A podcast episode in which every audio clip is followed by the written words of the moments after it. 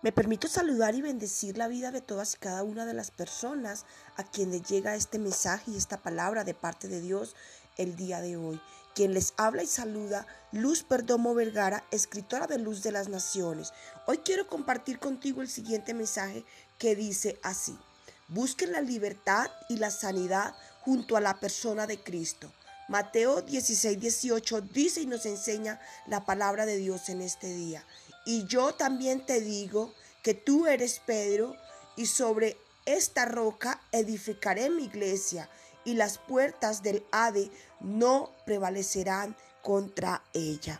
Personalmente yo doy un gran amén a esta palabra que me entregara el Señor en horas de la madrugada del día de hoy y en las que estuve meditando y en la que en verdad considero que es un arma de guerra, que es un arma que el Señor nos entrega por medio y a través de su palabra, para que nosotros entendamos y comprendamos que en el nombre de Cristo, en su palabra, hay poder.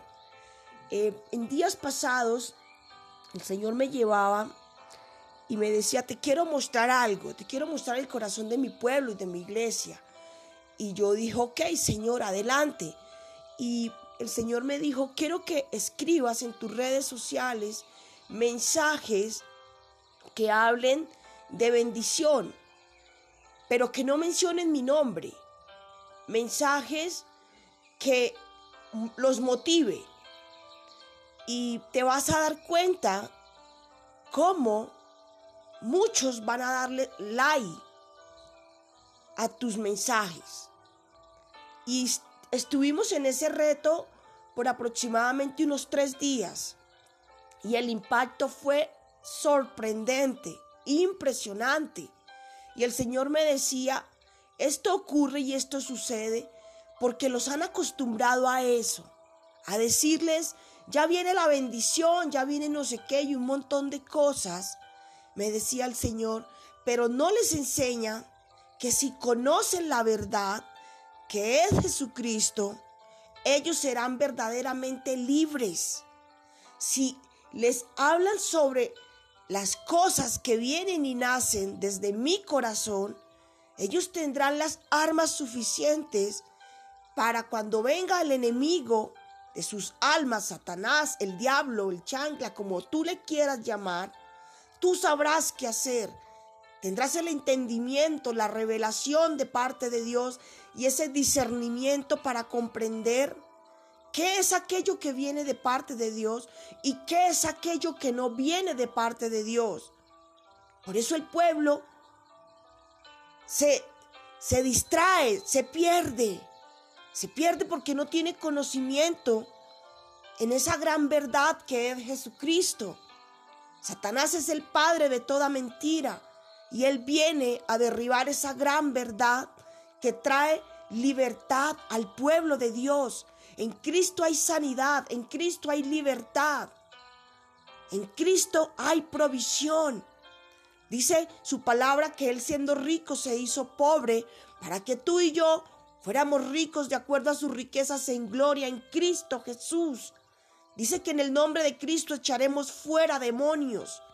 Dice su palabra tantas cosas poderosas en el nombre de Cristo que eso no lo enseñan. No lo enseñan porque quieren tener ovejas.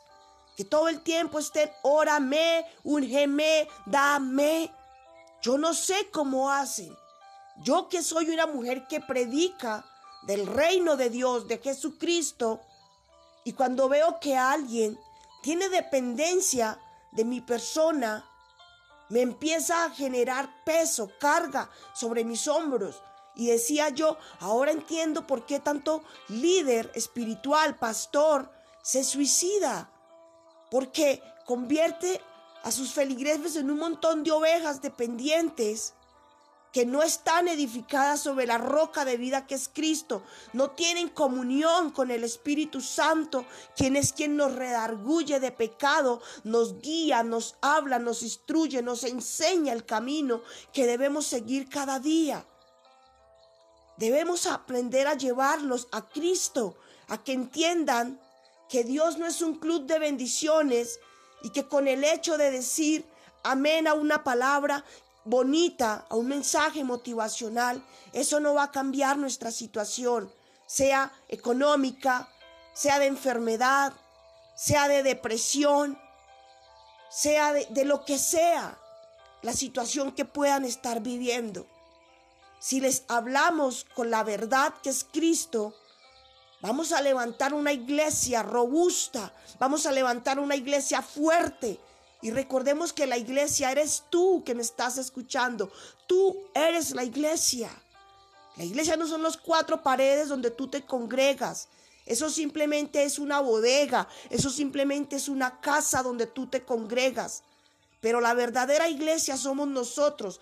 Cristo viene por ti, por mí, por nosotros. Él murió en la cruz por, por ti, por nosotros, por su iglesia, por su pueblo. Y por eso dice la palabra de Dios que el infierno no prevalecerá delante de las puertas de su iglesia, de, de nosotros, de tu vida.